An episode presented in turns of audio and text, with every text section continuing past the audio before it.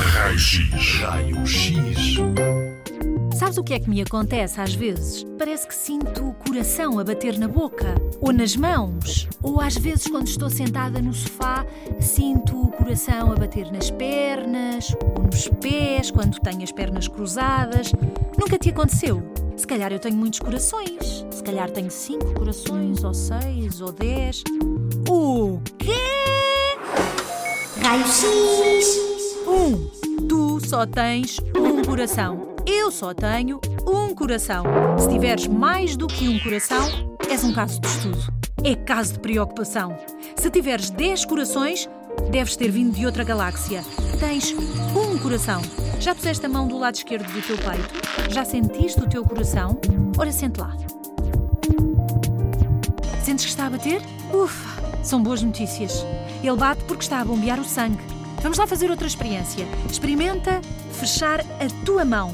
Aperta muito, muito, muito, muito, muito. E aperta a pouco. Aperta muito, muito, muito. E agora pouco. Muito, pouco, muito, pouco. Sentes? Parece o batimento do coração. É mais ou menos isso que se passa lá dentro. Seria mais ou menos isso que verias se conseguisses olhar para o interior do teu peito.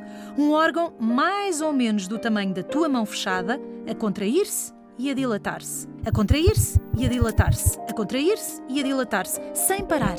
O número de vezes que o coração bate por minuto corresponde à nossa pulsação. Podes medir a tua pulsação, sabias?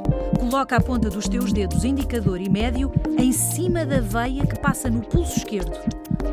Já está? Agora olha para um relógio e conta o número de batimentos durante um minuto. Numa criança, as pulsações são muito rápidas. Podes contar entre 70 a 110 pulsações. Claro que se for a seguir a uma grande correria, podes contar mais batimentos por minuto. O coração bate mais depressa quando está em esforço e mais devagar quando está tranquilo. Quando estás a dormir, por exemplo.